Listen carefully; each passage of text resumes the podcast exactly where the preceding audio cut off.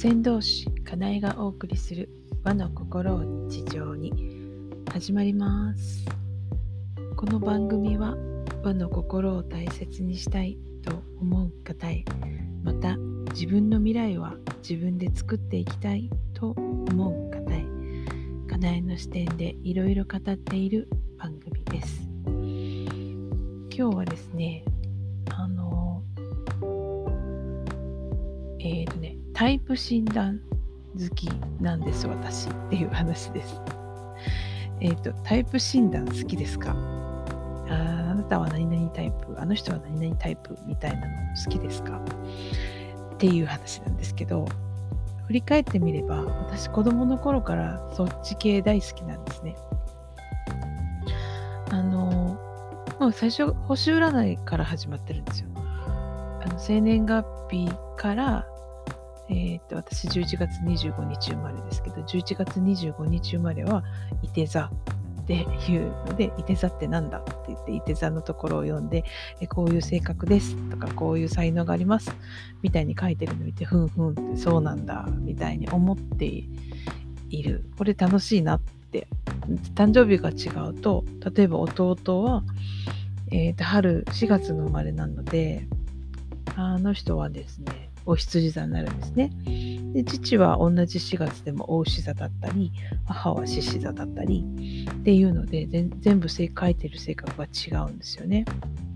で子供の頃はそれが合ってるとかなんか合ってないとかっていうのはもうあまり意識になくってあそういうもんなんだと思ってたんですけどあのそういうタイプ診断生年月日から見るタイプ診断が講じて今引用6行まで至ってるんですけど、まあ、マヤ歴もやりましたしあとはあのそうですね数比とかもそうですよね。生年月日とか、まあ、名前を数字に置き換えたりもするみたいですけど数比の場合。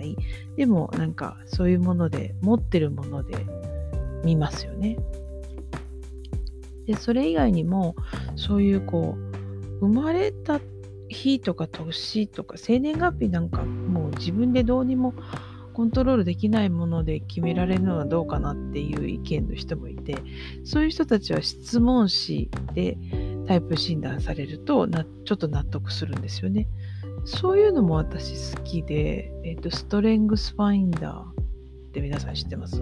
ストレスストレングスファインダーって34項目だからあったと思うんですけど、それの、あの、自分の強み？えっ、ー、とね、これはね、何だったっけ？成功者をインタビューして、その人たちのインタビューの中から成功する条件っていうのを抽出したら34個あったと。で、その質問紙に答えることで自分がその34個の強みのえー、順番がわかるんですね。で、大体はトップ5ぐらいを教えてくれるんですね。StrengthsFinder は私一番学習欲でしたね。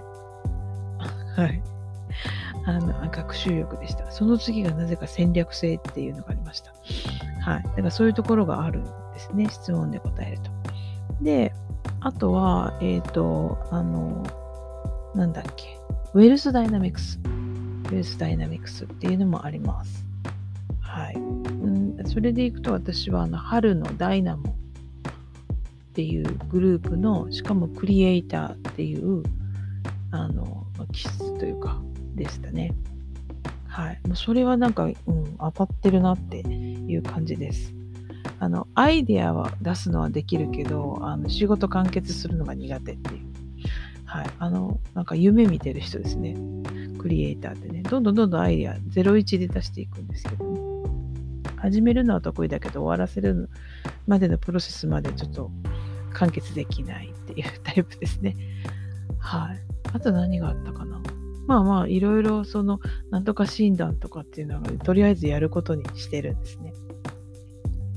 で、あの、まあ、自分が一番使っているのは、えっ、ー、と、サット療法の中の DNA 気質っていうものです。DNA 気質は宗像脱熱具博士と田中京子さんっていうお二方が開発されたあの質問紙があるんですけど、あの30問の質問に答えることで4つの DNA あ4つじゃない6つ6個のあの気質がわかるんですね。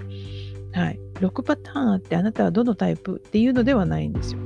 6個の気質を持ってる持ってないなので、えー、見ていきます。で見方によるとあの持って生まれたのを知ることと今出ているっていうのと2種類出せるんですね。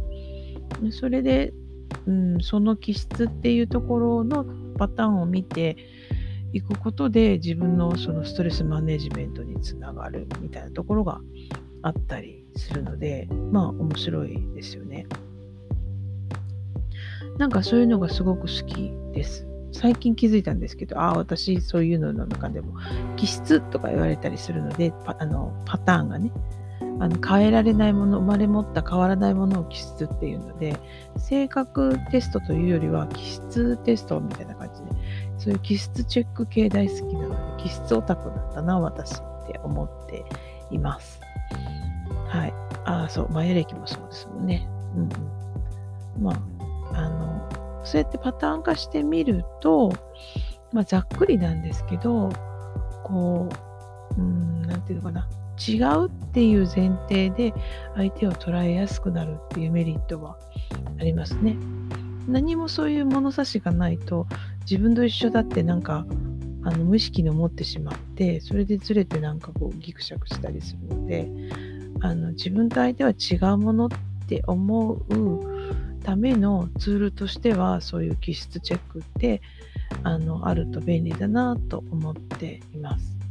まあ、またおいおいそういうお話が出るかもしれませんのでその説はお付き合いください。はい。ではまた先導師かなえでした。